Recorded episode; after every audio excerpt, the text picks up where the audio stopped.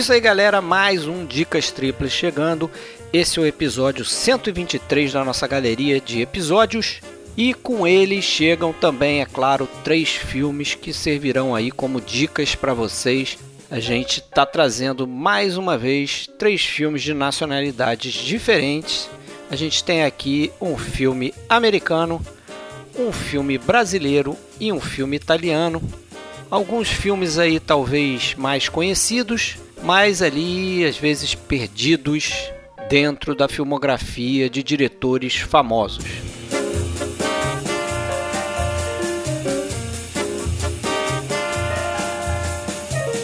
Como você sabe, a gente deixa aí nesse caso os spoilers para o final do episódio, então você pode ouvir tranquilamente sem se preocupar em ter o filme aí estragado por alguns detalhes que a gente tem que comentar aqui, beleza?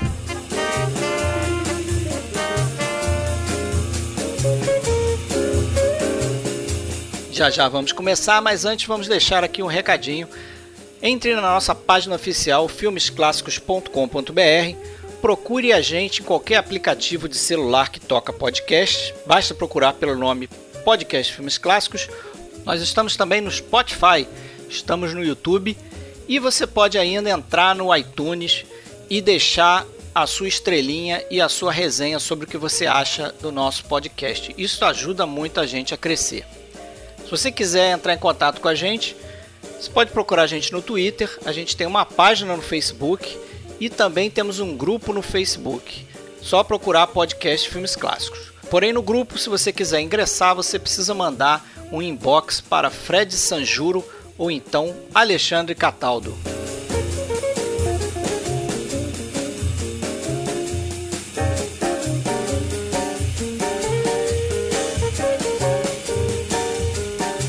Bom, galera, voltando então aqui no nosso podcast, mais uma vez a gente vai de dicas triplas. Então, estamos em três aqui novamente. Eu, Fred Almeida, falando do Rio de Janeiro, e comigo dois amigos de Blumenau, Alexandre Cataldo. Fala, Alexandre, tudo bem? E aí, Fred, tudo bom? Tudo bom, pessoal? Tudo beleza, Alexandre. Do lado dele lá, do lado, força de expressão, né? William de Andrade, também de Blumenau. Fala, William, como é que você tá, cara? Fala, galera, tudo certo, cara? Tudo certo, Fred? Tudo certo, Alexandre? Tranquilo? Tranquilo. Tudo tranquileza. Vamos aí fazer mais uma entrada aí nessa série de dicas triplas. Esse é o número 12, né?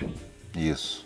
Então vamos lá naquele esqueminha lá que o pessoal já conhece, a gente discute os filmes e os spoilers ficam para a parte final. Alexandre, acho que você que começa aí, né?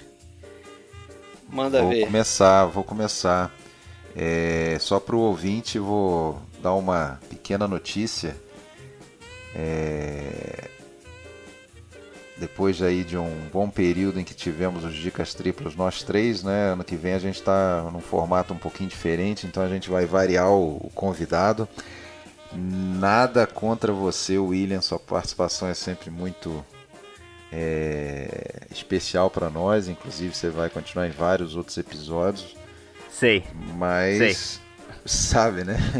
você, sabe, você já sabe, você já está estudando. Tem outros episódios aí de filme, até de diretor você vai fazer, mas só que. Vamos pedir dica para outras pessoas, pô. É, dicas Claro, triplas. claro. Vamos democratizar isso A aqui, gente né? teve gente se escalando quase, então a gente resolveu dar uma variada. CD a aí. gente, a gente vai Claro, ter claro. outras.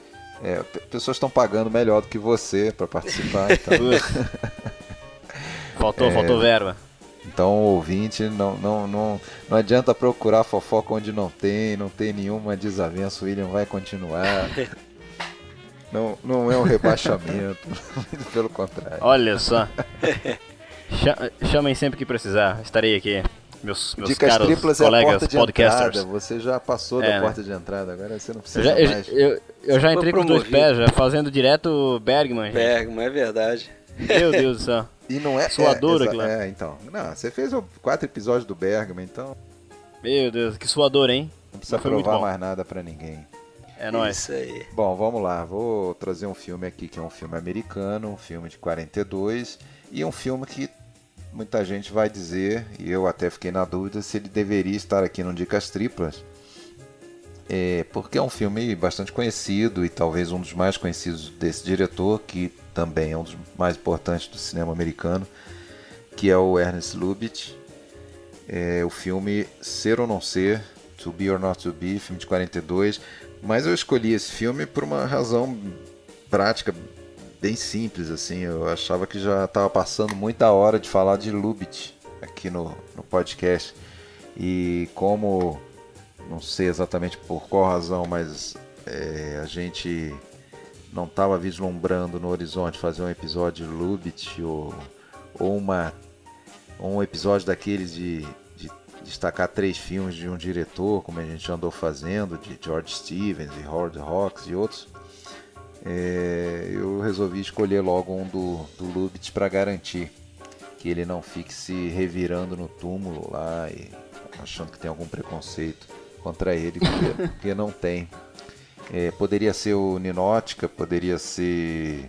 Qual outro? Vamos pensar filme do Lubitsch importante aí. Ah, poderia agora, ser o Diabo agora, Disse Não, que eu gosto bastante. Isso, isso, o Heaven Can Wait de 43, né? Gosto bastante também.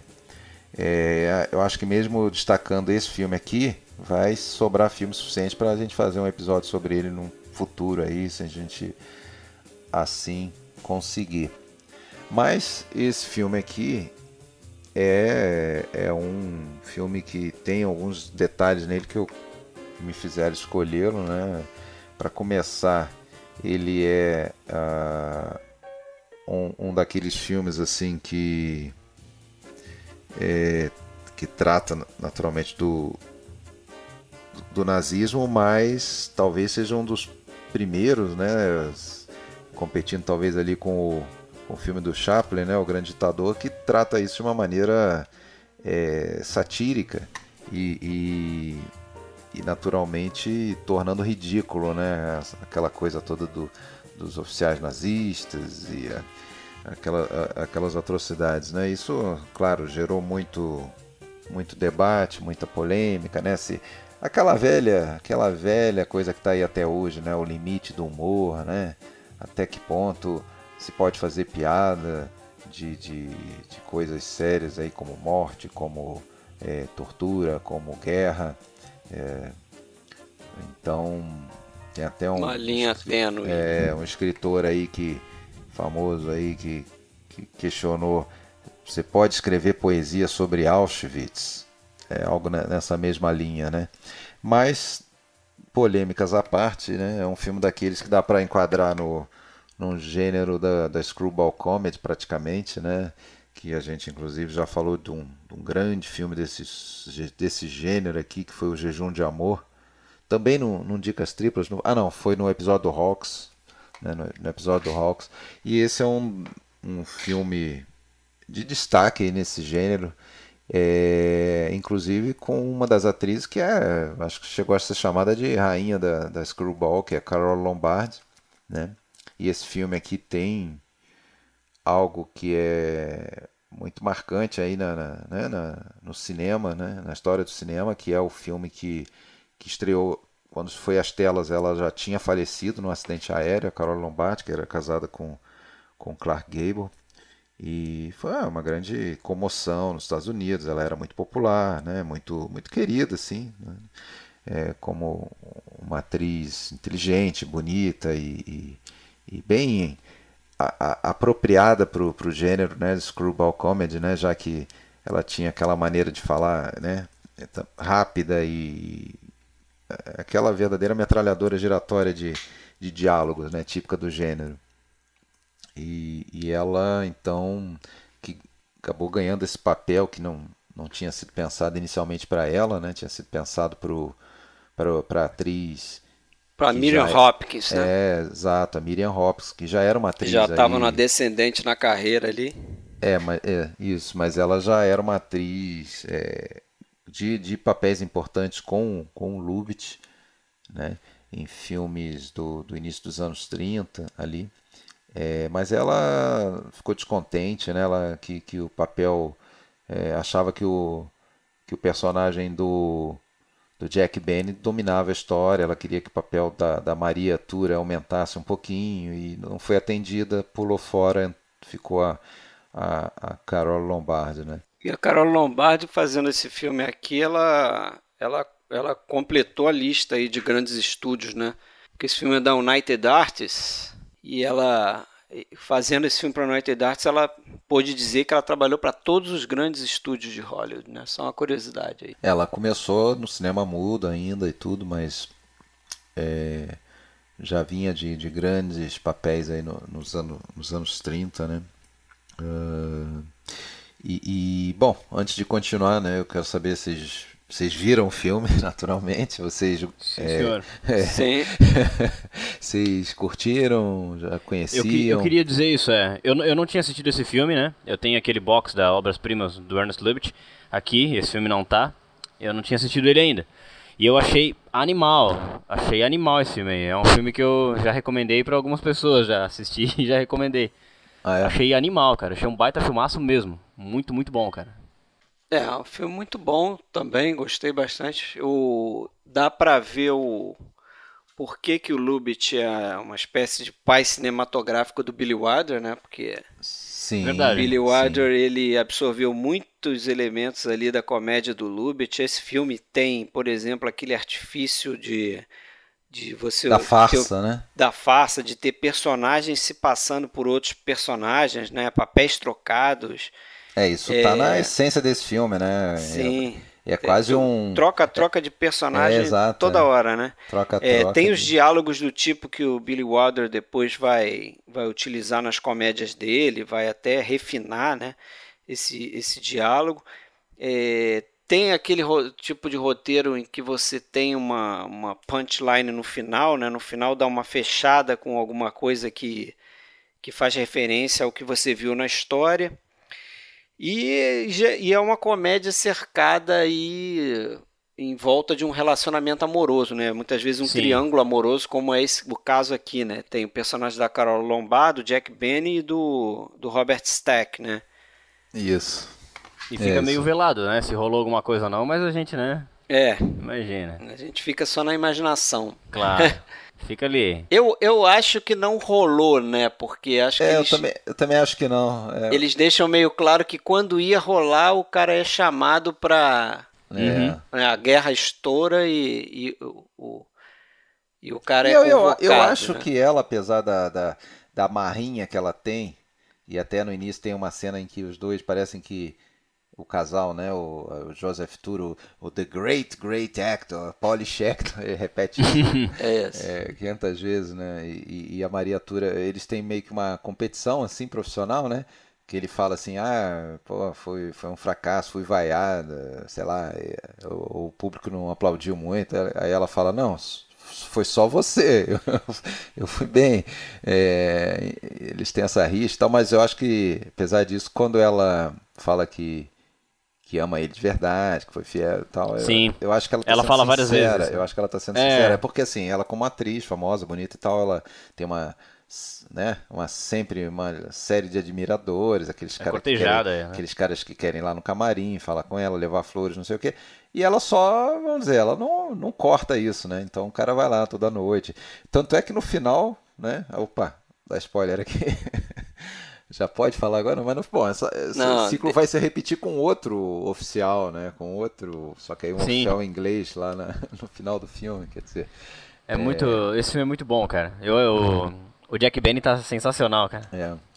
é. é. sabe que o Jack Benny era o papel né, garantido ali, né? Eles escreveram é. roteiro pensando no Jack Benny, né? É, a, até aproveitar, né? Porque já que o Jack Benny é um cara que é virtualmente desconhecido mesmo no, pro, pro cinéfilo em geral, né? Um cara que você não lembra de outros filmes. Esse é, praticamente é o. Ele é mais conhecido único, nos Estados Unidos, né? O único filme importante que ele fez, né? Ele é um cara comediante de, de rádio, de teatro, né? Conhecido muito mais nessa, nessas mídias. E depois, se eu não me engano, da televisão também. TV. Ele, ele próprio, muito inseguro no set de filmagem, né? Até o Robert Stack conta isso, né? É, na, que, que pô, bem, mais jovem tudo, mas ele ficava o tempo todo perguntando para ele, aí, ficou engraçado, ficou bom, não sei o que. O cara falava, não, você não tem que me perguntar isso. Ele, não, mas que você é ator também, você entende, não sei o que. Ele achava interessante e, e, o, e a esposa do, do, do Jack Benny, né, escreveu a biografia dele e tal, é, dizia, né, que, assim, é, que ele falava, né, que o problema é que ele conhecia muito de comédia no rádio, um pouco de teatro também, mas de cinema não conhecia nada, né, então ele e, e, por isso até ele adorava, adorou o trabalho com, com o Lubitsch, né? Porque o Lubitsch era um cara famoso por adorar atores, né? Talvez aí pela verve dele de ator, começou sendo ator na Alemanha, né? Ator, vamos falar a verdade, ruim, tanto é que não, não funcionou, chegou uma hora em que ele, ele chegou a dirigir e atuar em mais de 20 curtas com o mesmo personagem lá no início da carreira dele, anos, sei lá, 1914, por ali até que chegou à conclusão que deveria ficar só dirigindo, né? Aí fez aí umas total aí de uns 15 filmes na Alemanha ainda, né? Sendo que o mais famoso deles é aquele Madame do Barry, um, um com Emil Jennings e tal. Até que foi em 23 para Hollywood, né? Para filmar lá com a Mary Pickford, um filme, né? E nunca mais ia filmar fora dos Estados Unidos. E então ele, ele tinha essa verve de ator, tanto é que dizem que ele fazia ele fazia todos os papéis, todo o roteiro, ele atuava para os atores antes das filmagens. Ele, Caramba. Ele, é, no, no, no, nos ensaios, na preparação. Ele, e o pessoal achava ruim, né? Meio canastrão. Assim. É, mas, é, achava canastrão, mas né, alguns, como o Jack Bennett, gostava de repente, porque dava um, um direcionamento para ele que ele não tinha referências e tal. Né? Agora, inclusive, quando é, você falou, né? Ele escreveu já, ele pensou na história, o Lubitsch, né? Porque o Lubitsch é, foi, foi, um dos caras que, que escreveu né, o, o, argumento e participou da escrita do roteiro, apesar de não estar acreditado, mas escreveu sempre pensando no, no, no Jack Benny, e o Jack Benny surpreendi, surpreendeu com isso, perguntou né, para ele é, por que, que né, queria, fazia tanta questão de ter ele, né, ele era um, um comediante sem experiência de cinema, para começar, você não é comediante, o, o Lubitsch falou, é, você acha que é comediante, mas você não é um comediante. Você não é palhaço. É, porque palhaço faz coisa engraçada, comediante fala coisa engraçada, você não sabe fazer nenhum nem outro. Você é, você é um ator que interpreta bem o papel de um comediante. Isso você faz bem. Né? Uhum. Mas fica tranquilo que eu vou, não vou contar isso para ninguém. o Luffy falou. Né? E, e é, se você vê. o cara ficou vê... super confiante depois é, disso. É, né? é, mas porque se você vê, vira assim o a maneira, o humor do Jack Benny, ele é um humor meio silencioso, assim, de expressões, de, de reações. Ele não, não fica contando piadinha, não é um cara é, extremamente engraçado, realmente, né? É quase um cara que vai pegando gancho de outros ali, no caso da Carol Lombardi do, e daqueles coadjuvantes do bons coadjuvantes desse filme, né? Aquele pessoal que faz a, a trupe lá de, de, de atores, né? A maioria judeus, né? Isso está claro aí, tá, tá nas entrelinhas dessa história, né? O fato de ser um, uma companhia de teatro ali de, de atores, é, a maioria deles judeus, né? Como aquele que faz o, o o, acho que é o Félix Bressart, que faz um, um, um, aquela dupla ali que aparece mais, né? Um que faz o Hitler, né? E o outro que fica declamando o, uma passagem do, do, do Hamlet lá o tempo todo. Mas de outro personagem lá, acho que é o Shylock.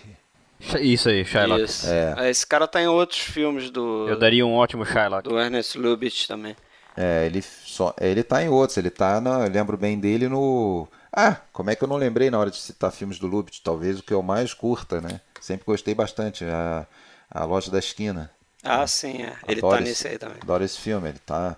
Ele é aquele. O James empre... Stewart. Né? É, ele é aquele empregado que. aquele empregado que tem em toda empresa, né? Que está sempre se escondendo, assim, para não ser chamado para fazer o serviço. Né? O... E o. E ele é aquele cara, aquele ator ali coadjuvante, né? Que, que eles até brincam, é o cara que tá cansado de ficar segurando a lança lá no, no palco, né? Sim. né?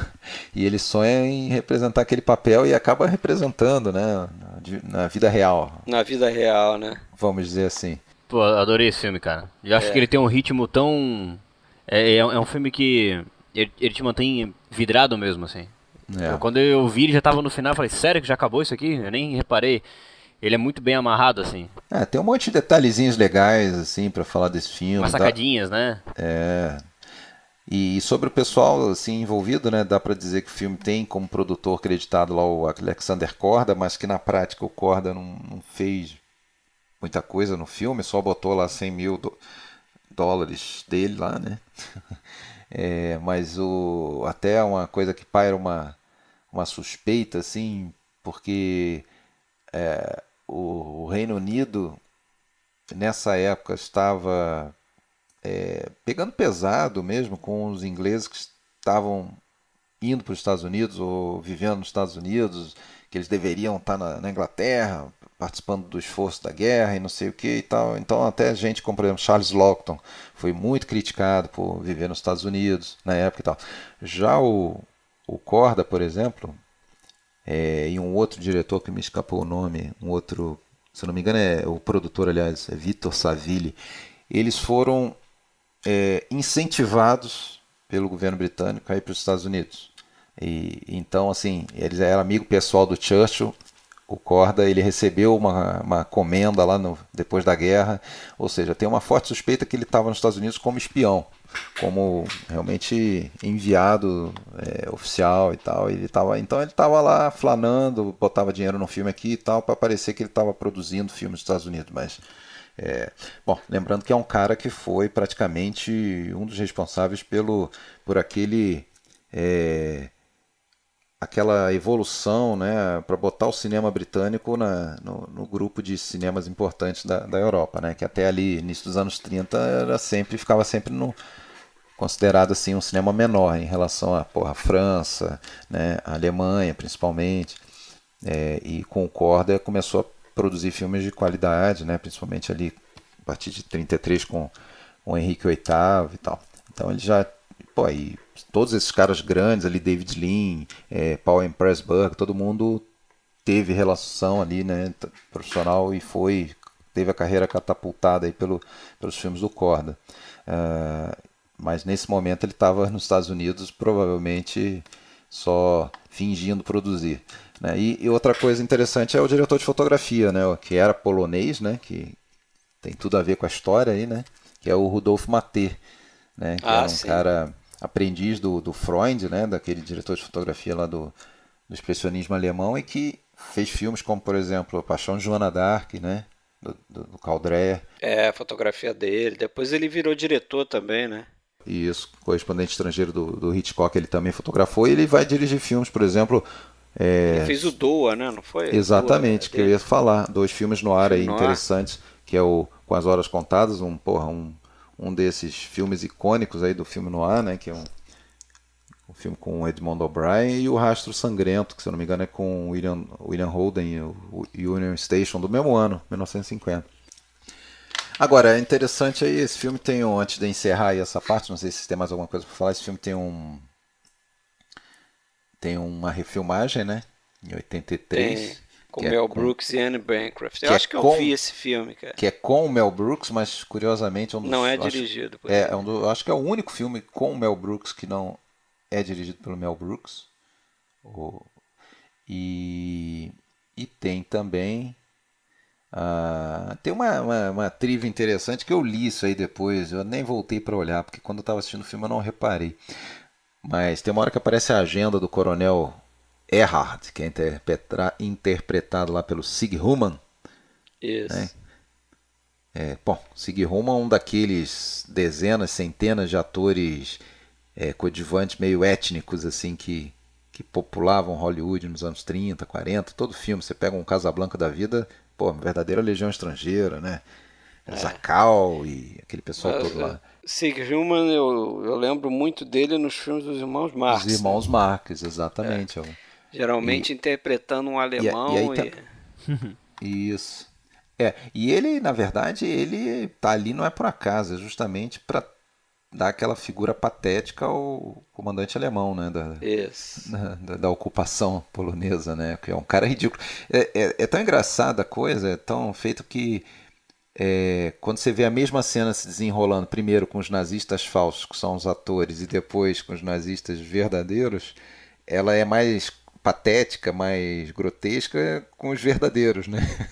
Não sei se vocês repararam isso. O, é. Ele é, fica mais patética com os verdadeiros. Pô, tá a crítica clara aí, né?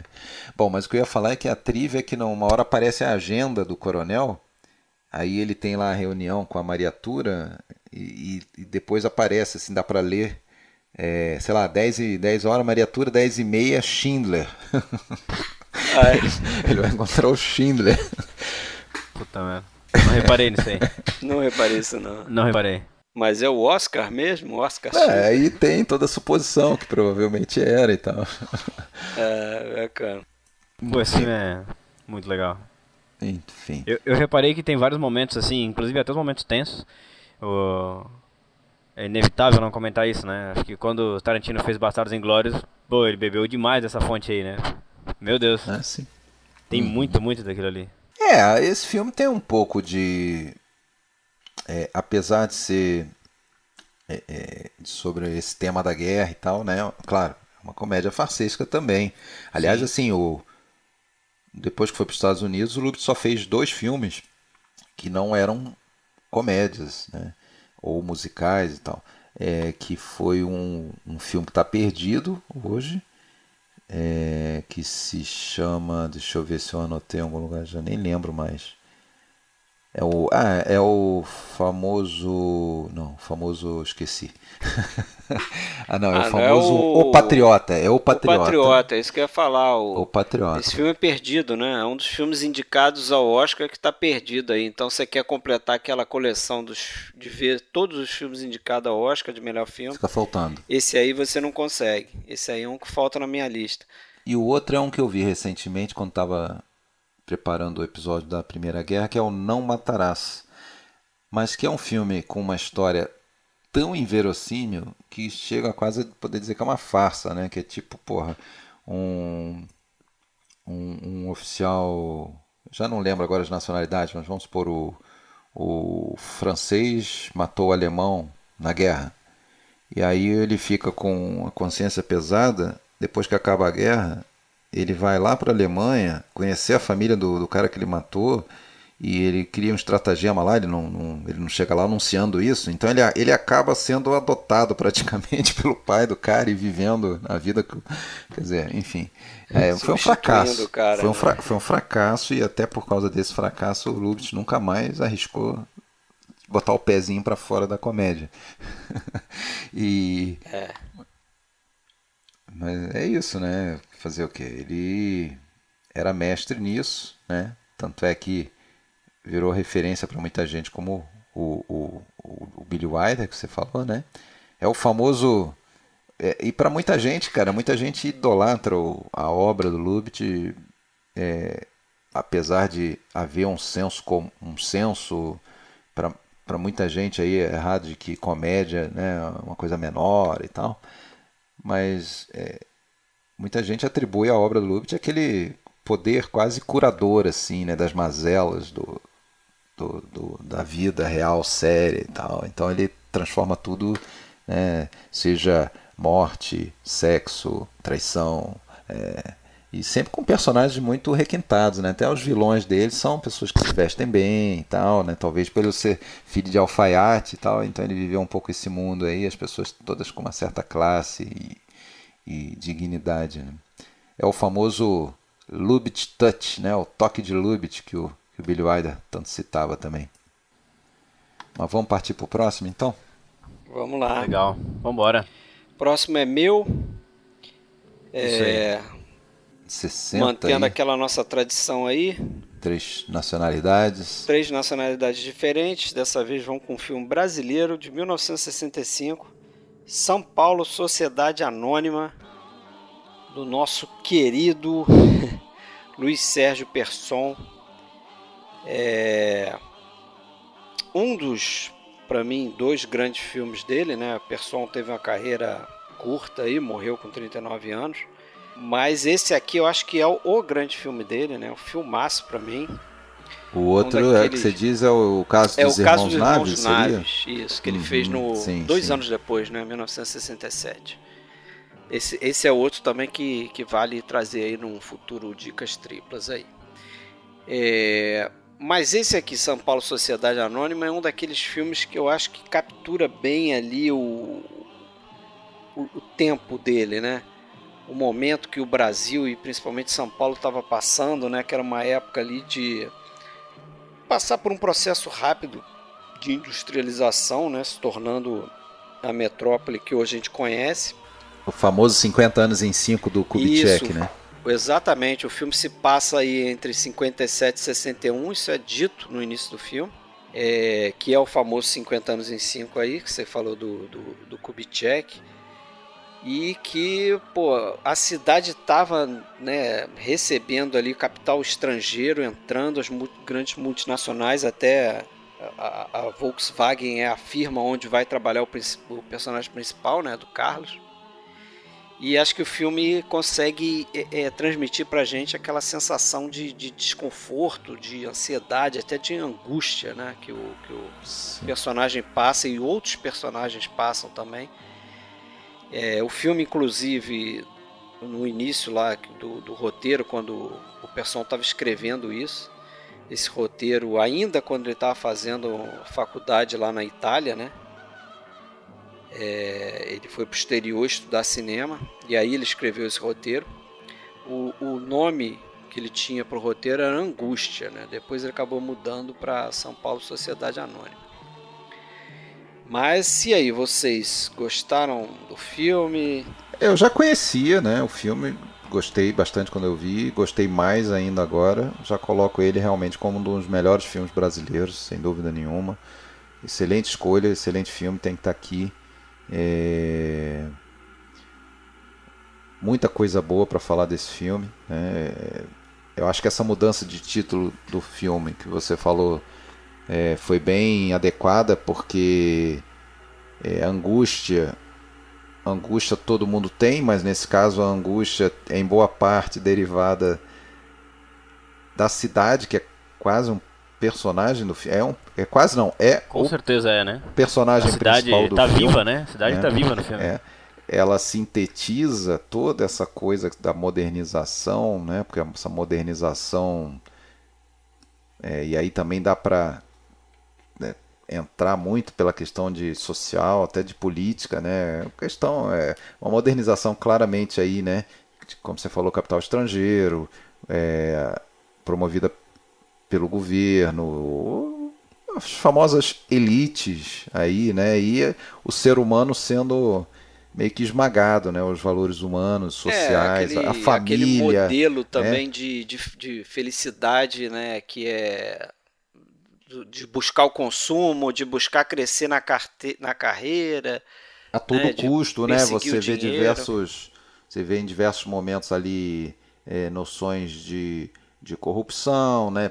de, de sonegação do empresário, a corrupção, é, fazer um esqueminha por fora. É... Jeitinho brasileiro, né? Jeitinho brasileiro, você vê que começa a ter espaço para isso, os valores né, de, de, de de relacionamentos humanos, até a questão, você vê que isso ele é meio que uma válvula de escape para essa essa angústia dele, é meio que tratar mal a mulherada, né? É um filme completamente é, misógino aí nesse sentido, né? Ele, pô, ele, ele, se relaciona ali no filme, acho que com três mulheres a gente vê, três né? mulheres, é. A Eva Vilma, que vai fazer a esposa dele, aquela do que é a Darlene Glória, que é Darlene Glória, que é a mais vigarista ali, que ele chama, é. né? Que é, o, que é o prazer só carnal ali, uma relação praticamente só carnal. A Eva Vilma, que é a mulher para casar, né? Entre aspas. É Isso. o que ele acha ali. E outra que ele tem uma relação, mas que acaba que ela sucumbe ali, né? A mulher que não. Que acho que meio que representa né? ainda mais essa angústia, essa ansiedade daquela sociedade ali, né? A mulher que se suicida, né? Sim. É. Cara, eu eu não tinha assistido, né? Sim. O filme. Vi agora por indicação do tua, né, Fred? Isso. E com certeza, meu, nas palavras do Alexandre, eu também, na minha humilde opinião, coloco como um dos melhores filmes, um dos grandes filmes nacionais, um dos melhores que eu já vi, assim. Achei sensacional. Achei. Oh, e acho que mais ainda, ele é atual pra caramba, né, cara? Sim. A maneira como ele coloca a cidade Sim, como um- sim. meio que um. quase um organismo vivo Não, na, na tela. verdade, A na tá verdade ali. continua cada vez mais esse processo, né? Vai se acirrando esse processo. a todas essa- essas denúncias urbanas que ele tem, né? to- toda aquela. A, a- como é que eu vou dizer? Essa alienação que a sociedade tem é, na busca e, e na esperança pela felicidade, que na verdade é uma ideia velha pra caramba, né? Tá todo mundo buscando isso, mas isso é uma ideia muito velha, né? E a maneira como o personagem sucumbe a essa angústia aí, pô, é um filme atualíssimo, cara. Achei sensacional, achei animal, assim. Me lembra muito É. alguns filmes da, da novela Vague, o 30 anos essa noite. Esses filmes assim, me, me lembra muito esses filmes. Você sabe que é influência, né? O Persson, pra, fazendo esse filme, ele foi inf- influenciado pelo neorrealismo. É. Até por conta dele ter estudado na Itália, ele fez essa, esse centro experimental de cinema lá em Roma. Então ele traz de lá o, essa influência do neorrealismo.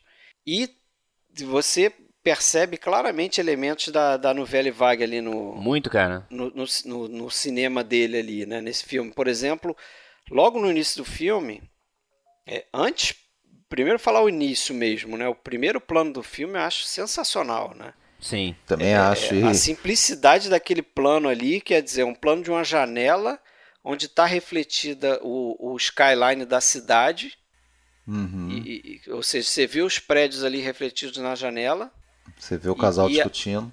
Você vê o casal discutindo, só que você não escuta direito o, o Não. diálogo, porque tá muito baixo, você só vê que tá rolando uma E não precisa, ali. né? Não, Não precisa, precisa. você entende aquilo ali. Só vê ela E- pedindo pra ele voltar quando ela tá no chão. É, pô, e isso pois é, muito e legal, esse né? lance de- de- da, da cidade estar no, no vidro ali é sensacional, né? Porque o nome do filme é São. Paulo Sociedade Anônima. E, e a cidade já tá entrando ali como personagem ali, opressivo por cima do momentos, casal ali, né? Eles eles se perdem no meio da cidade, assim. A câmera tá parada no meio de uma avenida, de uma calçada qualquer, e as pessoas. Dá pra ver que não são, ato- que não são atores, não são figurantes. Eles estão Tão passando olhando, pela né? câmera, assim. Eles Passando. encaram a câmera. A cidade É. tá viva Isso mesmo. aí vai, vai confirmar esse tom documental aí, que ele traz um pouco do neorrealismo, né?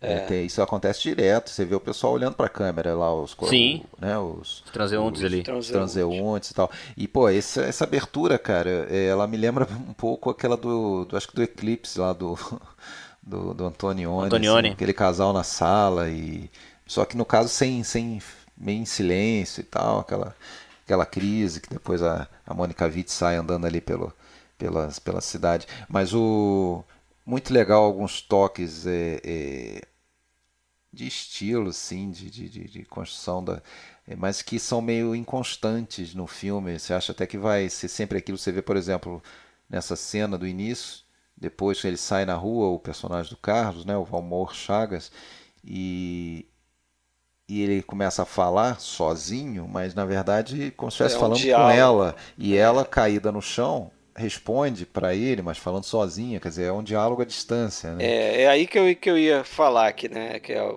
algo que você veria na, na novela Vague, uma coisa dessa, né? Total. É. E outra, quando o- ele próprio começa, ele tem uma hora que momento ou dois momentos ali que ele olha para a câmera e faz narração. Ele vira um ator, um, um, um narrador personagem, né?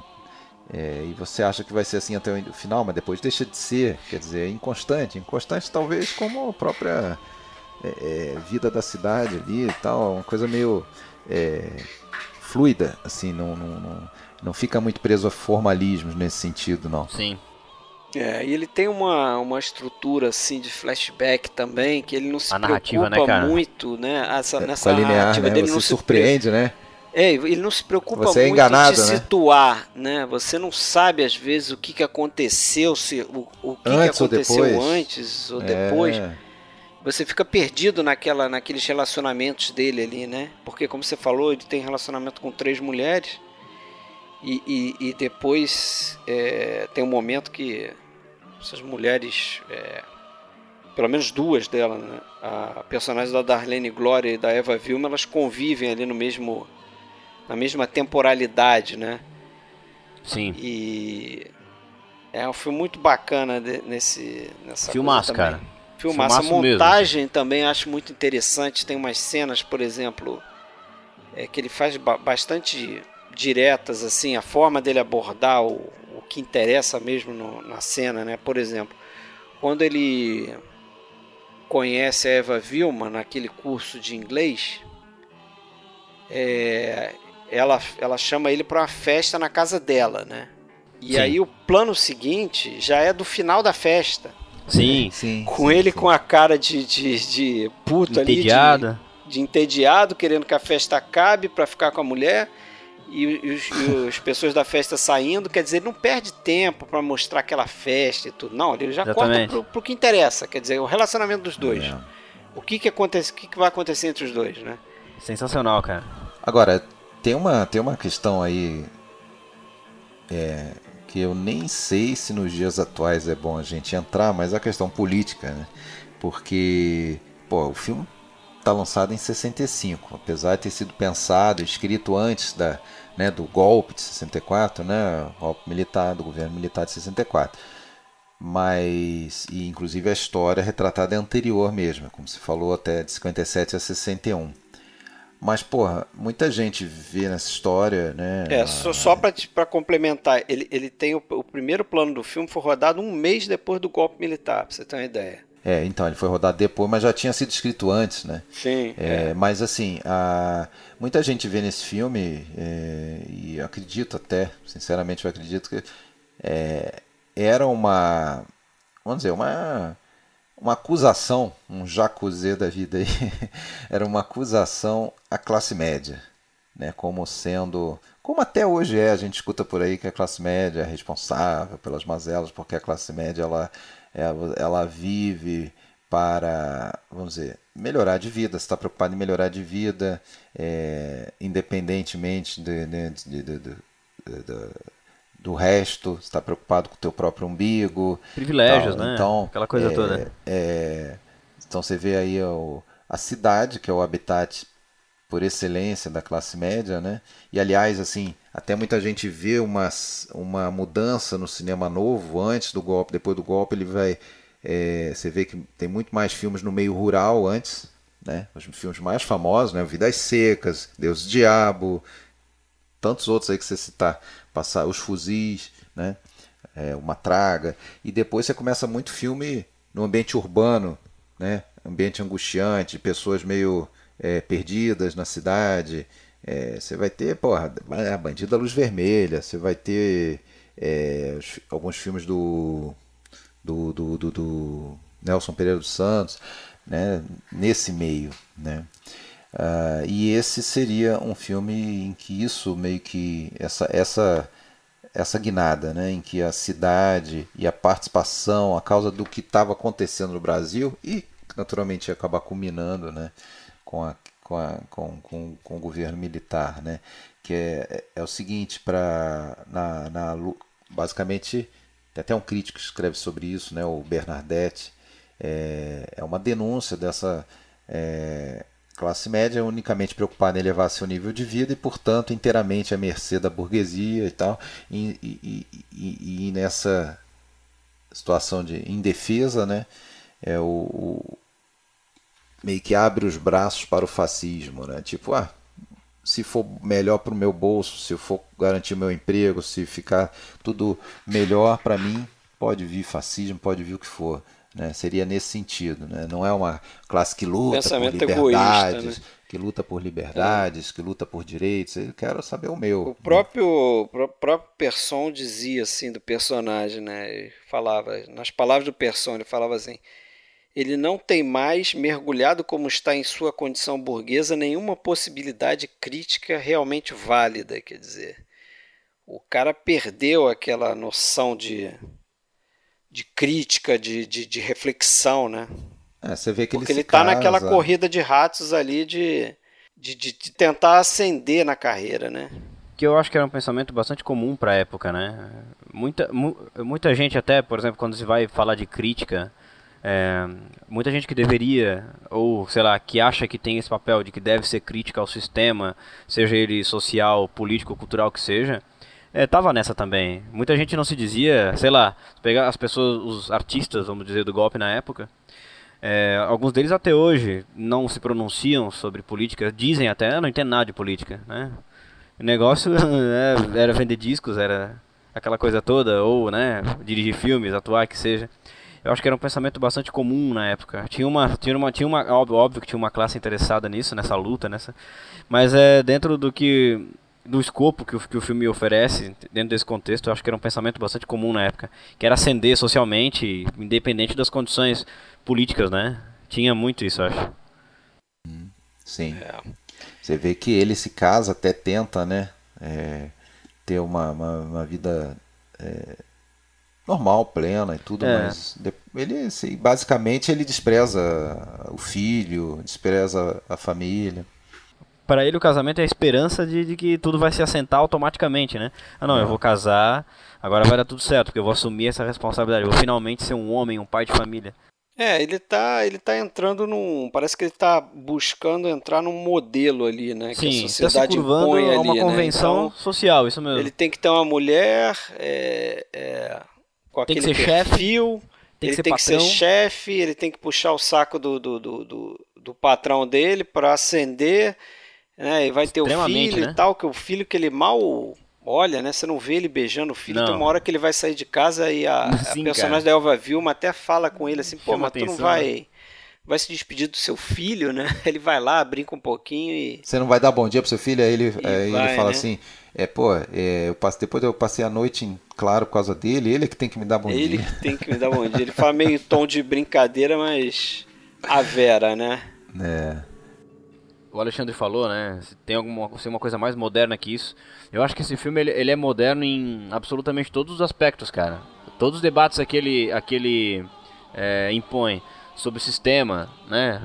Enquanto sociedade, a mentalidade enquanto convenção social e a moralidade também, né? É, todos esses três temas, subtemas dentro do, do, do filme são extremamente atuais. São muito, muito, muito atuais. Chega a ser assustador, assim, tu pegar esse filme e encarar como a coisa tá. Parece que foi feito ontem, assim. Poderia facilmente ter sido feito ontem. É moderníssimo. É verdade. É, e o, o Person diz que escolheu não fazer é, a história se passando é, durante o golpe militar justamente por causa disso, que ele não queria que ficasse ali contextualizado e, e amarrado naquela, naquele período, né? Uhum. E eu acho que passou por aí. Quer dizer, é um, é um, é um filme que vale para qualquer é, ser humano que tem essa experiência da metrópole, eu imagino. Entendeu? Seja você morando no Rio de Janeiro, morando em Nova York, ou morando em Tóquio. Sim. Deve ser mais ou menos uma experiência semelhante. Tem um contraponto interessante aí, né? Tradicional contraponto ao meio urbano, mas que aí eu acho mais interessante falar mais na, na parte dos spoilers, talvez, né? Tá, vamos deixar para os spoilers. Agora, a última coisa, se é que vocês têm mais alguma coisa para falar, Não. é destacar a fotografia do Ricardo Aronovich. Sensacional. Que é, é, ele faz um, uma coisa que, como de novo, lembra muito os filmes da, do neorrealismo, nessa né? esse tom documental que o Alexandre falou. É, esse cara, no mesmo ano, ele fotografou aquele outro filme do Anselmo Duarte, que a gente chegou até a comentar quando a gente fez o Pagador de Promessa, que é o Vereda da Salvação. Muito bom filme, muito bom Que é um filme muito interessante também, a fotografia dele. E esse cara tem um livro, para quem estuda cinema, para quem quer aprender sobre fotografia, ele tem um livro muito bom sobre fotografia, cara. Ah, que interessante isso. Eu agora não. Eu, eu esqueci de anotar o nome do livro aqui, mas eu tenho esse livro. Mas se você procurar Ricardo Aronovitch, você vai ver. Acho que ele só escreveu esse livro de fotografia. Mas é muito legal, muito didático assim o livro. Vale a pena correr atrás aí. Tá é, bom. Mas e tem e o Petralha, né? Tem o Petralha, que é o compositor, compositor. Né, da trilha. É. Seria também muito bacana aí, se a gente conseguir, a gente coloca aí para vocês ouvirem, né?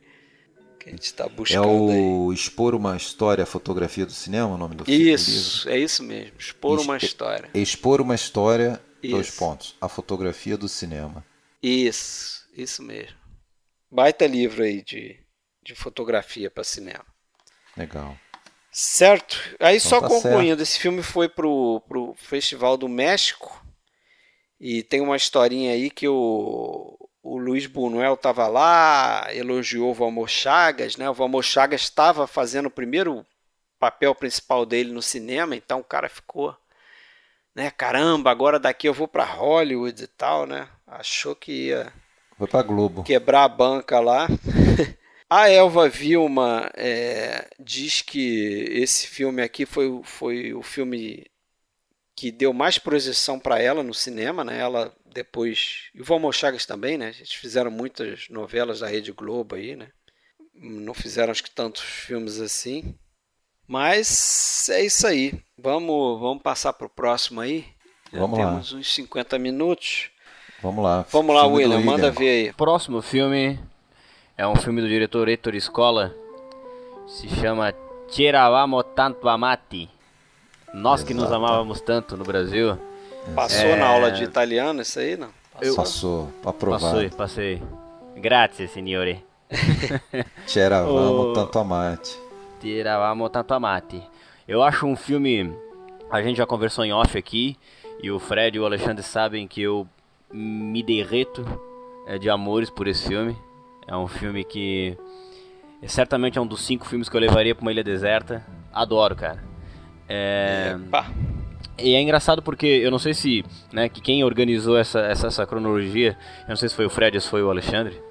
E eu até quero perguntar se isso foi de propósito, porque eu acho que é, dentro de tudo que a gente falou, muito do que a gente falou sobre São Paulo, Sociedade Anônima, que existe uma história é, íntima, né? É, que é, como é que eu vou dizer, que tem como pano de fundo essa coisa do golpe, a, a sociedade e tudo mais. É, é uma coisa em comum com esse filme, né? Também tem, são três décadas ali de, de amizade. Conta eu a história dos amigos, mas tem assim, toda. Pode falar. Ele, ele, não, eles guardam uma relação, né? Pensei isso também. filmes aí tem tem ah, esse recurso de voltar a, a, a, na cena inicial para fechar o filme né? Tem várias, vários detalhes da novela Vague. Tem essa narrativa de... e tem também essa coisa do contextualizar o momento da vida íntima das personagens com o momento histórico, né? Sim. Do que tá acontecendo, assim. Só para dar uma sinopse, né? só para dar uma sinopsezinha, né, para quem tá e ouvindo. tem uma coisa também que você não falou, os dois têm personagens principais femininas chamadas Luciana. É verdade. Ah, né? Eva Vilma, Luciana lá no São Luciana, Paulo. Luciana Stefania Sandrelli. Stefania Luciana. Stefania Sandrelli. Luciana. Stefania Sandrelli. É, esse filme, na verdade, só para dar uma sinopsezinha, conta a história de três amigos, né? O Gianni, que é interpretado pelo Vittorio Gassman, o Antônio, né, interpretado pelo Nino Manfredi, e o Nicola, né, pelo Stefano Sataflores. E eles fazem Isso. parte da, da resistência italiana, né? Que era um. Os partigiani. Um grupo... É, isso aí, isso aí mesmo que, que era um grupo que é, queria libertar a Itália, né, do, do, nazismo, do fascismo, na Segunda Guerra Mundial. E eles se conhecem durante a guerra, salvam, né, estão lá nas operações juntos, se tornam amigos, mas depois do fim é, da guerra cada um segue seu rumo e, e segue seu caminho. E até que um deles é o Antônio, que é tido como mais espirituoso, mais, vamos dizer assim, otimista, né? ele se apaixona por uma moça chamada Luciana. É o que vive em Roma, né? Ele, é, ele é vive em Roma, é, ele vai para Roma, tá. né? O, Nic o Nicola vai para Notiera Inferiore, né, no sul da Itália. O Gianni vai para Pavia, né, que é no norte. Pavia, é. E Pavia, norte, desculpa. É. E o Ele vira advogado. Isso. E o Antônio é, vai para Roma, ele é enfermeiro. Gianni vira advogado e o Nicola é professor. É um, é um professor, um cinéfilo, né, inveterado.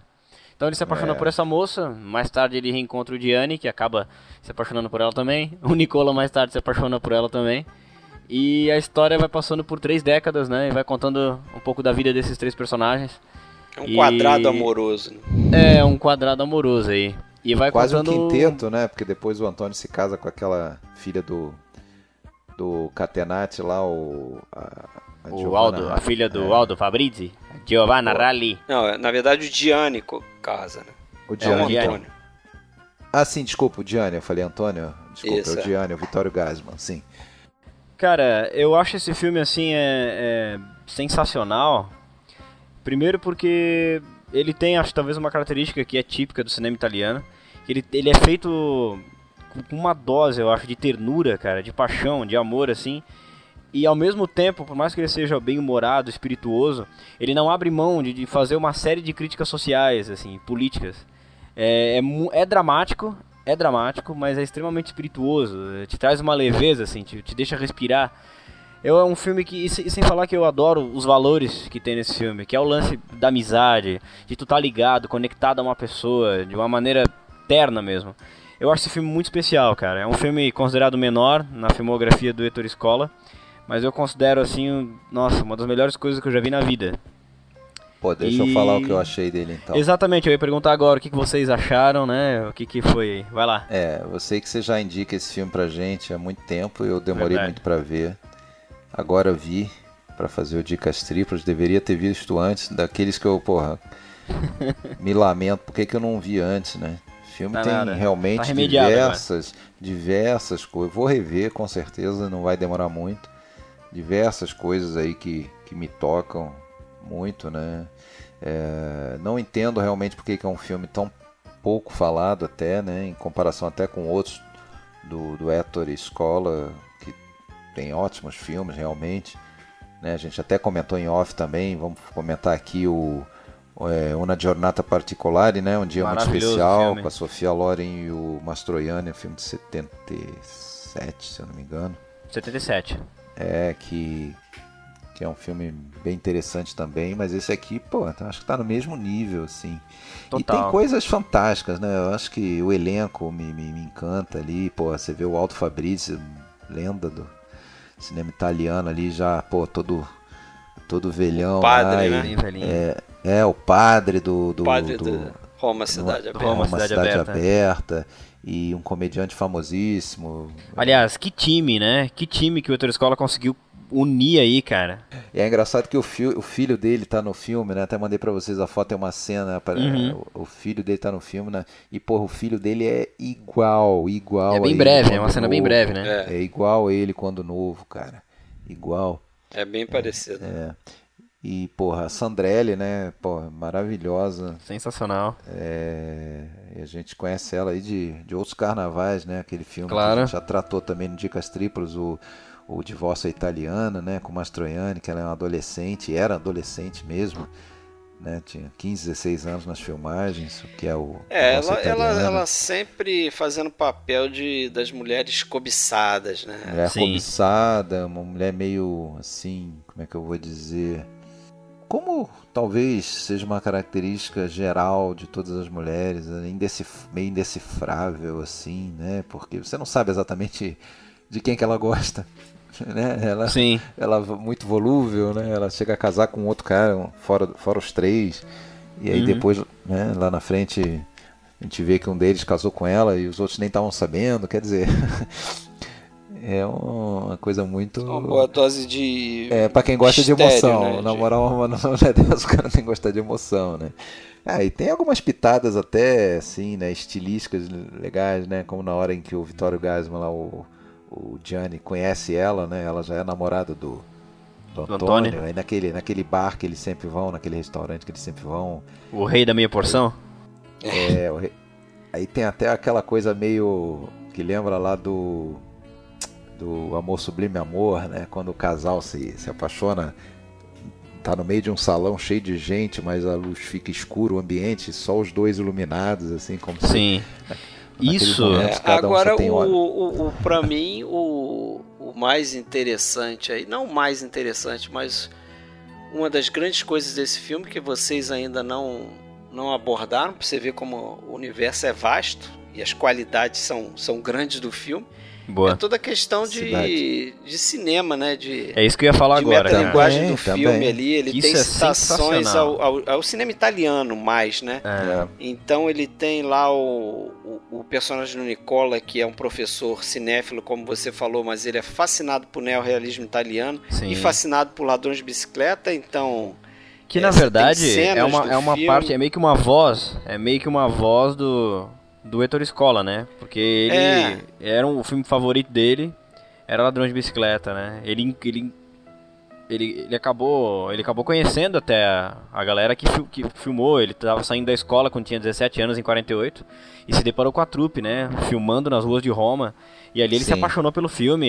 Ele tem é. um caso de amor realmente. Sempre reverenciou o Vitório de Sica. Dedicou o filme a ele, porque. É, dedicou ele o filme morreu, a ele, né? que tinha morrido, né? No, no mesmo ano, né? Morreu no mesmo, mesmo ano. ano. E Agora, ele tá no filme, né? E ele aparece tá no, filme. no filme. É, aparece. ele aparece no filme com imagem de arquivo, né? Ele dá pra ver é. que é imagem de arquivo aquilo ali. No estádio. Ele é. não participou do filme como participou o Fellini, por exemplo. E o Mastroianni. Eles recriam Meu, a, sensacional aquilo, a cara. cena do Lado Vita, né?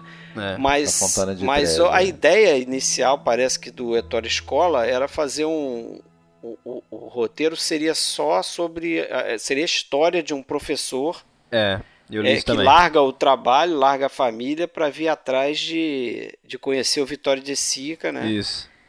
É, mas ele pegou essa ideia e deixou essa ideia só dentro da, da linha ali de história do, do personagem do Nicola, né? Uhum. E acabou desenvolvendo outras coisas. Agora, o filme tem umas, umas ideias também muito boas, assim, né? De... E aí, de novo, a gente traz para aquela influência da novela Wagner. Né?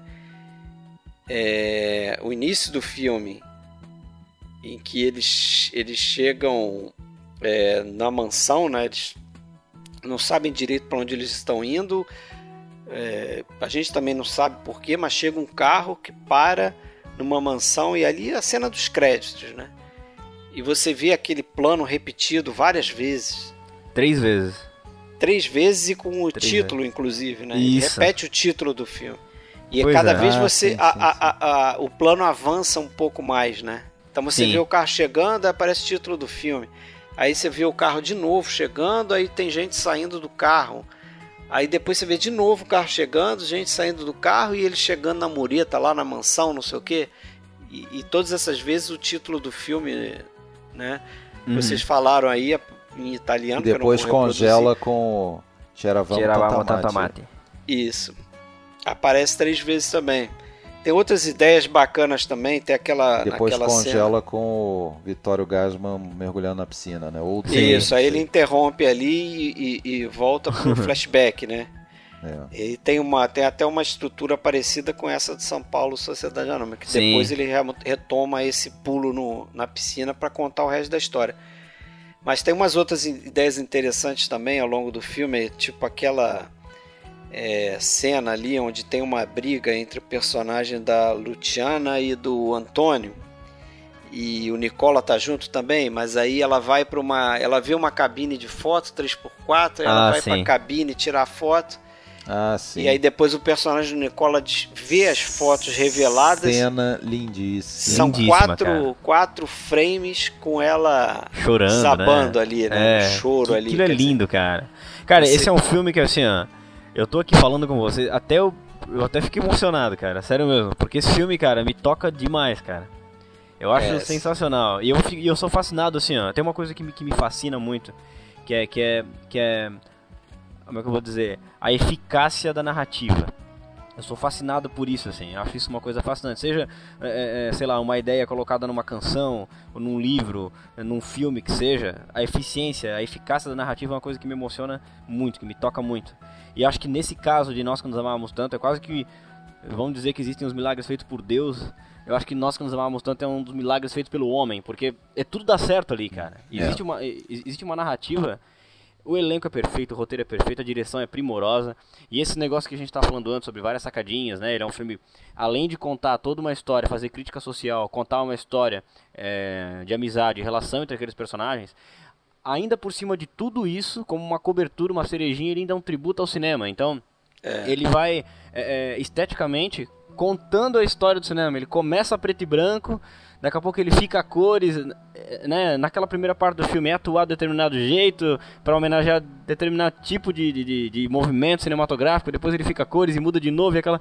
Cara, é maravilhoso isso aí, bicho. É um ritmo, assim, sensacional. Eu tenho uma, uma, uma relação forte com ele. Eu acho que eu revi, esse, eu vi esse filme agora num momento importante, assim, porque eu...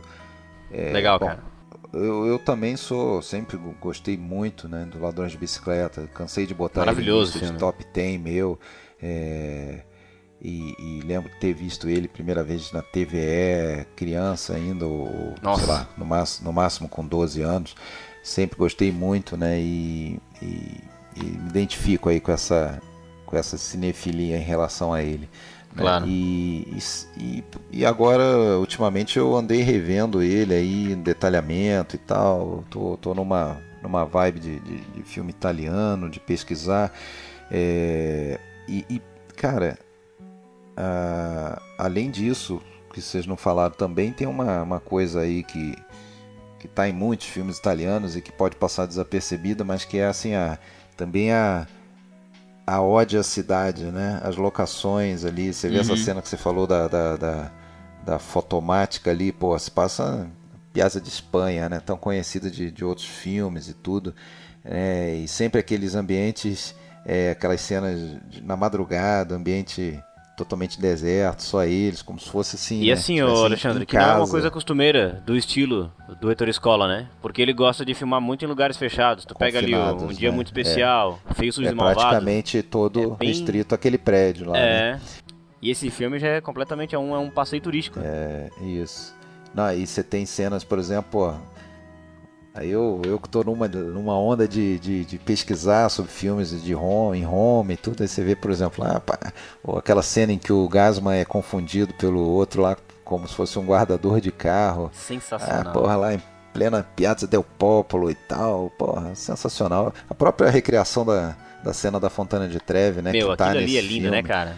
A, a, a, classicíssima cena, né? Mais clássica Sensacional. Que é, é possível, e o melhor né? é ver os dois ali, né? Tu olha, é o, é o Mastroianni e o Fellini, e... cara. Pô, é, é o Fellini, o Fellini confundido com o Rossellini, né? Que o cara é, chega e fala, ah, senhor Rossellini, o... ah, tá. Eu li, eu li que o Fellini não, ele relutou muito para fazer essa cena aí. Ah, porque é? ele ia estar tá velho, não sei o quê. Essa, é, é contada essa passagem, não sei se vocês assistiram o último filme do Doutor Escola, que é o é, Ti Estranho Ti Amarsi Federico. Não né? vi, que estranho chamar-se Frederico. Isso, é lindo é, o filme. É, e tem isso. esse. Fala, é um filme né, que o Heitor Escola fez em homenagem ao Fellini e fala muito da amizade dos dois. E esse, esse trecho é colocado no, no filme, assim. Sim, o Fellini não, não queria, mas ele insistiu tanto e acabou dando de presente pro amigo, não, eu vou aparecer e tal, não cobrou nada e ficou por isso. Assim. É, é, o Escola ele gostava de fazer filmes sobre filme também, né? Tem o Splendor Sim. também, no né? Splendor. Uhum. Já isso, viu esse isso. filme? Já Sim, vi. eu vi esse filme. Uhum. Muito bom também, né? Muito bom também. Ele tem uma filmografia sensacional. Agora, esse, o título do filme, ele é referência a uma, ao primeiro verso de, um, de uma canção italiana popular dos anos de 1918, né? É, chamada Come, Come Pioveva, né? Como Chovia, que é o C'eravamo Tantamate, é, vem de lá, né? Ah, é? Esse C'eravamo Tantamate, se você fosse traduzir ao pé da letra, seria algo assim como Nos amávamos no, nos éramos tão amados, no, nos éramos tão amados, assim, entre nós, né? É, aqui ficou bem traduzido, eu acho que no título brasileiro, no, uhum. é, eu acho que não ficou teria bonito. como traduzir isso melhor, assim, sabe? É, Uhum. fica estranho para fazer uma tradução literal. Mas nos éramos tão amados, mas querendo dizer assim, entre nós, né? Nós aqui, entre nós, nos, nos, nos dávamos bem, nos éramos amados, né? nesse sentido, né? Tão amados, né? E, e, ficou bem, né? Porque eles vivem uma relação Ficou ali bem. naquele quarteto quadrado amoroso, né? quadrado mágico. Agora, pô, eu fui atrás da pesquisar sobre aquela atriz que faz a, a mulher que casa com o com o, o Gianni. Gianni. Giovanna Raleigh. ela é, é, porque ela tá, é Giovanna Raleigh, ela tá meio esquisitona ali e tal, mas pô, tá vi outros filmes.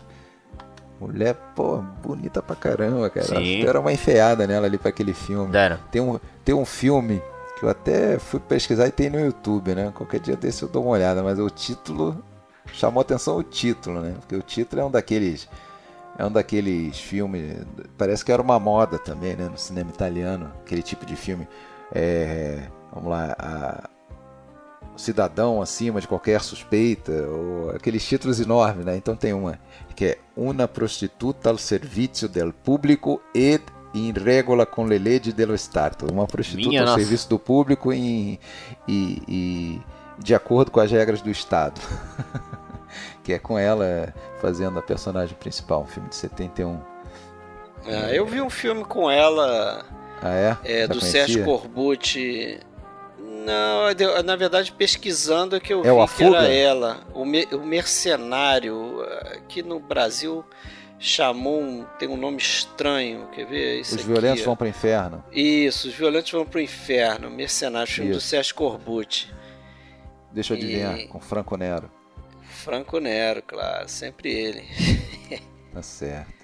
É um filme bem diferente, ali, um western bem diferente. Tem, ah, se eu não me engano, tem o Jack Palance também. Não conheço não, eu já vou botar na fila. É, vale ver, não achei um grande filme não, Ah, mas sim, é, né? vale ver, vale ver, é um bom, um bom A gente, a gente não liga pra isso não, a gente vê qualquer coisa. Também. É, e tem um outro cara, tem vários ali que a gente não conhece, né? Que são famosos na Itália, interpretando eles próprios. O cara do, o Sim. cara dos, dos quiz lá, o Mike o Bongiorno. Mike Bongiorno. É, Tá fazendo ele tá mesmo, né? filme também, É faz um americano, quiz. né? O cara nasceu nos Estados Unidos, mas. É, ele faz aquele quiz do. Justamente ele, ele roda numa pergunta do ladrão de bicicleta que ele quer falar assim, mais do que o necessário, né? Ele quer explicar demais. É, na verdade ele tem a sua razão, né? Ele acerta a pergunta, porque Isso, isso. os caras fizeram a pergunta sobre o ator, mas queriam a resposta sobre o personagem, né? Então eles falam do Enzo Staiola, Uhum. mas na verdade ele deveria ter respondido é, como se fosse o, o- o personagem do Enzo Staiola, né? O, o Bruno, né? Do Uhum. É. bicicleta, né? O Isso. garoto. É, pra, pra quem Isso. não viu, para quem não viu aí o Tcheravamo Tantamate, é uma o personagem do, do professor cinéfilo, lá, o Nicola, ele tá num quiz show que é sobre respondendo sobre cinema, sobre tem uma sobre pergunta sobre ladrões neorrealismo, né? Italiano. é, sobre neorrealismo. Mas Tem uma pergunta que eu acho que é, sei lá, se era a pergunta final tal, para ganhar o grande prêmio, que era a pergunta sobre como que É, o por- Vitório por de Sica que é- fez o. Como que o Vitório de Sica conseguiu fazer o Bruno chorar, né? O personagem Bruno do, do Enzo Não, Staiola. a pergunta não era bem essa, era, era, era tipo, ah, por que o, o, o Enzo Staiola chora no final de. Né? Aí ele responde o porquê. Porque o, o, o diretor, o Vitório de Sica, botou cigarro no bolso dele, né? E pressionou ele, não sei o que, ele chorou por causa disso. Mas na verdade os caras queriam saber por que, que o personagem chorava no filme, né? Qual a razão Ah, sim. dentro do filme pro personagem chorar? Essa que era a sim, pergunta. sim. Mas é isso aí. É Pois filmaço, hein? Filmaço. Filmaço. Acho que três filmaços aí que a gente. É. Esse Dicas Então tá. Tripa veio carregado. Se tem mais alguma coisa pra falar ou a gente pode cair Não, no. eu tô. Fechou. Vamos cair então nos spoilers? Bora. Se é que temos spoilers.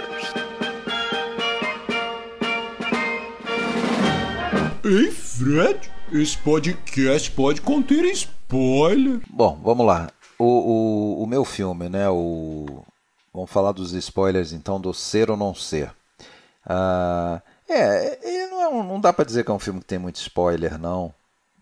O único spoiler que dá pra dizer é que eles conseguem, a trupe de atores, é, fazer uma missão impossível ali de, né, de invadir lá o teatro no momento em que tá tendo uma tá tendo uma recepção, né, um espetáculo em homenagem à visita do, do Hitler a, a- Varsóvia.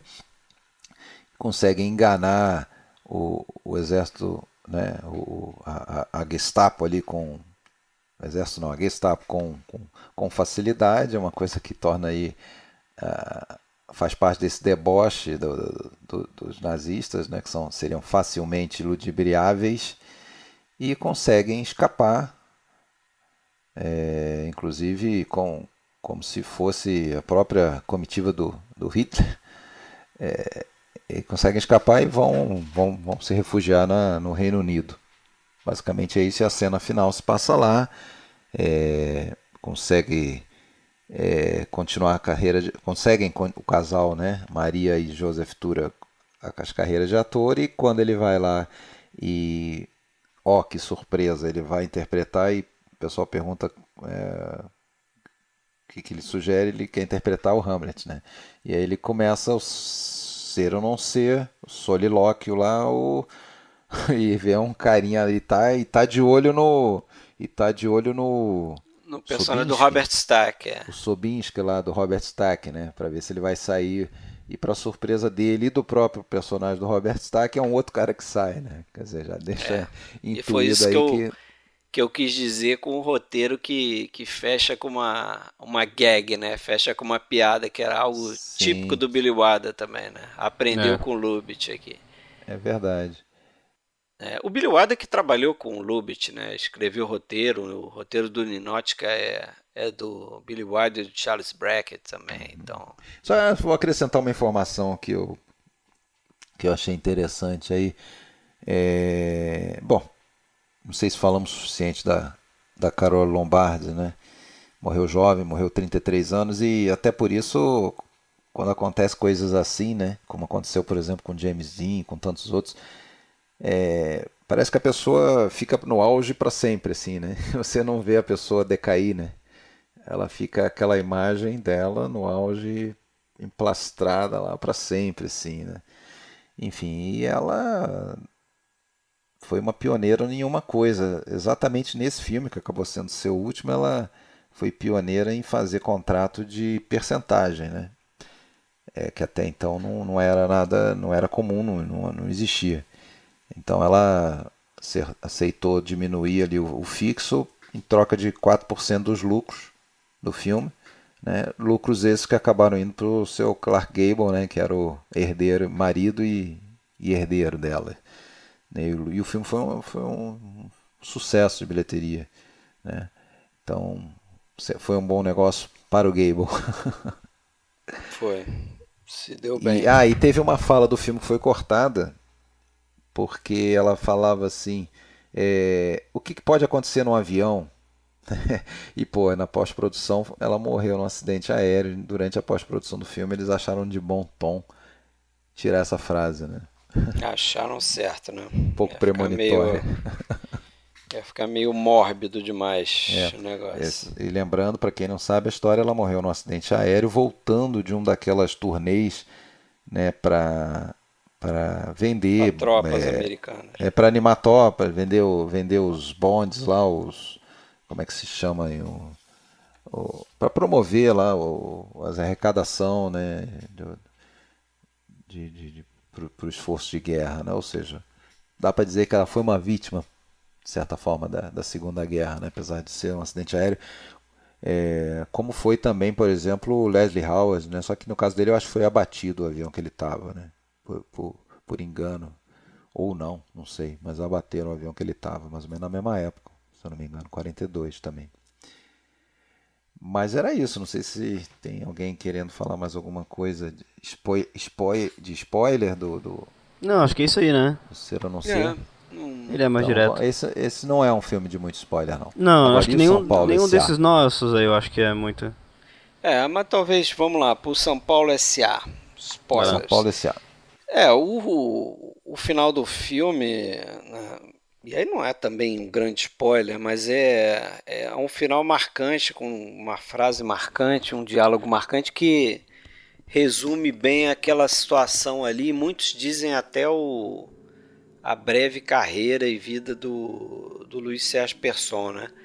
Que é aquele diálogo do recomeçar, recomeçar, recomeçar mil vezes e recomeçar. E a vida dele foi assim, né? Você vê aquele documentário que a a, filha, filha dele, dele, dirigiu, a Marina Persson, ela fala isso também, né? Que a vida dele estava sempre recomeçando, né? Ele foi um cara que, que por um tempo não conseguiu fazer cinema, teve que apelar para para fazer publicidade, chegou a ganhar dinheiro com isso, depois abandonou aquilo ali porque não aguentava mais, depois passou para o teatro no final da carreira, né? Até ele ter aquela morte lá, um acidente de carro, uma morte trágica lá que pegou todo mundo de surpresa. Mas o, o, o final do São Paulo S.A., é, naquela opressão toda, naquela angústia ali, é, o personagem do Carlos, do Valmor Chagas, acaba abandonando a vida dele, né, a vida profissional, a vida familiar. Foge de tudo, né? Foge de tudo, rouba um carro. Né? É, é, aí aquela história também, ele, ele retoma o início do filme. Né? No início do filme a gente vê a briga e ele saindo do prédio. Aí pro final a gente retoma esse ponto aí da briga, tem até ele volta na cena inicial, mas agora a gente está dentro do apartamento e a gente entende por que, que aconteceu aquela briga e ele diz para personagem da Elva Vilma que ele está largando tudo, que ele vai fugir, que ele vai sair, que ele não aguenta aquela pressão ali. Vai dar o fora. Vai dar o fora. Então a gente vê ele saindo do prédio, ele vagueia um pouco pela cidade, procurando um carro, até que acha um carro é, com uma porta aberta lá, faz uma ligação direta, vai embora com aquele carro. Mas o interessante é que ele, em um determinado momento ele para o carro e ele se depara com uns trabalhadores numa estrada, ele abandona o carro e pega um caminhão. Só que o caminhão está voltando para São Paulo. Sim. então É. ele Contra a vontade, ele volta. contra a vontade é como se a, a cidade estivesse Sugando ele de volta, ele, é. né? absorvendo ele de volta. E ele volta, ele volta com esse diálogo. Recomeçar. Recomeçar. Mil vezes recomeçar. É, por um breve momento tem aí aquela coisa, né, da clássica, né, da dicotomia da, da cidade grande contra o campo, né, porque ele não está muito longe da cidade, mas ele já está ali num ambiente quase rural ali, né, É. É, Trabalho mais ou braçal. menos, né, É, você ainda tem operário, tem motorista, não é um pessoal propriamente do campo, mas você vê que é um pessoal mais rústico e, É. e, e aí meio que ele volta na força, né? Trazido, né? Eu não sei nem se ele sabe direito para onde o caminhão tá indo, porque meio que ele dorme, quando ele acorda ele meio que surpreende assim. Ele de- fica encarando meio, né, com um olhar mórbido, assim. Pois é, interessante isso aí. Filmaço, cara. Filmaço. Esses dois aí que vocês indicaram, dois Mas a filmaços. cidade suga mesmo, né? É, quantas pessoas até gostariam talvez de mudar de vida e para um ambiente mais calmo, mas simplesmente elas não, não têm como, né? A vida delas toda estruturada na cidade, emprego. Eu acho que mesmo dentro da escolas. cidade, a busca pela mudança é uma coisa que hoje parece até que tá em voga, assim. É muito comum tu encontrar gente que, sei lá, o cara é agente de trânsito e decide ser chefe de cozinha, por exemplo, né? Hoje em dia tá meio que até meio que em voga isso. Tá meio que Antigamente não tinha isso, né? É mais é. difícil, né? Antigamente É não tinha isso aí. É verdade. Isso tá, real- realmente tá mais comum. Muito comum, isso me faz lembrar o livro do, do Bauman, né? Modernidade Líquida. Antigamente uma pessoa é, tinha, tinha. O Zeitgeist era muito diferente, né? Eu acho que talvez essa é a pressão que o filme até quer denunciar, É assim. verdade. Mas eu acho então que a gente pode ir pro spoiler aí do, do último filme aí, italiano aí. Fala aí, William. Nós que nos amávamos tanto. Então, Spoilers. nós que nos amávamos tanto. Então, o lance é que esses três amigos, eh, no início do filme, são pessoas cheias de, de ideais, né? Embora é, exista, acho que, um, um ideal em comum entre o Antônio e o Gianni. Eles são caras que tem toda aquela... o discurso, pelo menos, esquerdista, aquela coisa toda humanista e tudo mais. Enquanto que o, o Nicola é um cara muito mais anarquista, né? Ele não gosta que- de ser contrariado, mas também não gosta que concordem com ele, né? Então acho que o embate é, político fica entre os dois, o Antônio e o Gianni. E depois que o Antônio encontra o- depois disso o, Gianni se torna um advogado, né, de um de um cara da da, da, um da construção civil, né? um magnata. Sócio, né? É, vira sócio, casa com a filha do cara e acaba se rendendo, né? Acaba se, como é que eu vou dizer, É, é, abdicando seus ideais, ele, né? ele Acaba se mesmo tornando fala um pros magnata. outros, né? "Ah, Eu traí vocês, eu virei um milionário. Quer dizer, ele saiu É. do lado do proletário e foi pro lado do empresariado, né? Tanto é que ele tem uma certa vergonha, né, do que ele se tornou. É, Ele e não aí admite, né? depois, depois o cara, o outro lá confunde achando que ele tá na pior como guardador de que ele é um flanelinha, né? É. E ele não, É. ele não nega, E aí né? ele, numa briga lá, ele acaba perdendo a. É, ele acaba perdendo a carteira. E antes disso tem uma surpresa também, né? Eles se encontram no final. O Nicola, o Antônio e o Gianni vão no Rei da Meia Porção, que era o restaurante que eles se encontravam na, na juventude. Lá eles acabam até é, conversando. Tem até uma frase que eu acho sensacional, que me, me deixa assim bastante tocado, que é o, o personagem do Nicola enquanto eles estão falando das, das lembranças. Ele com um olhar pro nada assim, ele fala: "É, é, nós queríamos mudar o mundo, mas foi o mundo que nos essa mudou". ele frase diz, é né? bem emblemática. É, putz, e ele fala assim, olhando pro nada, pro vazio, assim. É muito tocante essa cena. E aí eles têm uma briga lá, o Antônio e o Nicola tem uma briga, né, por conta de ideologia e tal. E acabam se perdendo lá os blazers, aí o blazer pra um lado, o óculos pro outro. E aí acabam perdendo carteira. E aí Nisso o Antônio fala que tem uma surpresa e depois ele revela pro Nicola e pro Gianni que ele é casado com a Luciana, né? Que é a moça que todos eles foram apaixonados e tal. E ela tá é, esperando lá no, no, quintal de uma escola lá para conseguir vaga pro, pro filho caçula deles e tal. E aí eles percebem que estão com a carteira do Gianni, que querem devolver a carteira dele de habilitação, e vão até o endereço, que é onde é a abertura do filme, né? E lá descobrem que aquela, aquela vila que ele mora lá, aquela, aquela mansão, na verdade é dele. E aí percebem que ele não, não admitiu para eles porque tem vergonha. Ele é tido como, vamos dizer, o cara de menos sorte, apesar de pois ser é. riquíssimo, é tido como a pessoa o mais infeliz menos sortuda dos é. três, né? E vai mais naquela infeliz, linha, né? né? E assim vai o filme acaba. linha clichêzona do dinheiro não traz felicidade, mas que é muito verdade, né? Gente? É. Tem um cidadão Kane Muito lá. verdade. é. E esse é o final de Tieravamo Tanto Amate, essa maravilha, essa pérolazinha Grazie, escondida. Va bene così. Do cinema italiano. Revelada né? agora pelo PFC, PFC para o mundo, hein? O mundo. Isso. Maravilha. Muito bem. Audácia, né? Maravilha. Mas isso aí. Beleza, então fica aí três ótimos filmes, três ótimas dicas para quem segue, né? Fechando o ano de 2019. Fechando o ano de 2019 e começando o ano de 2020, a gente vai de Operação França, nosso próximo episódio aí, 1 de janeiro. De novo com o William, é isso? Papai Doyle. De Andrade voltará Estaremos lá. em Operação França. Um dos meus filmes favoritos. De um dos meus diretores é, de um dos meus diretores americanos é. favoritos. Eu amo William, William Friedkin. Friedkin que te trouxe esse podcast aqui, não foi isso? Quando você Exatamente, descobriu a gente eu... nosso episódio lá sobre Exorcista. Isso. Procurando conteúdo sobre o Exorcista. Ah, desculpa, deixa eu reformular. Procurando conteúdo sério sobre o Exorcista, eu acabei descobrindo ah, podcast, filmes clássicos. E aí né? você vai ter a oportunidade de falar com uma das pessoas que fez aquele podcast também, que foi o Marcelo, que deve fazer o episódio aí com a gente. Legal. Legal. Beleza? Beleza. Então, obrigado. Pô, obrigado eu pelo convite, né? Valeu, Tamo Alexandre. Aí. Valeu, Fred. Valeu, William, mais uma vez. Até a próxima, pessoal. Valeu, bicho. Abraço.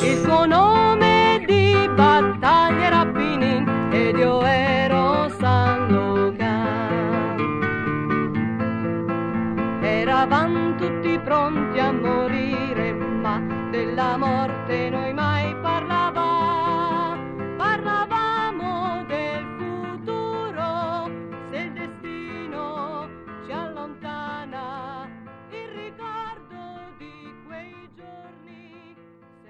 recomeçar, recomeçar, mil vezes recomeçar.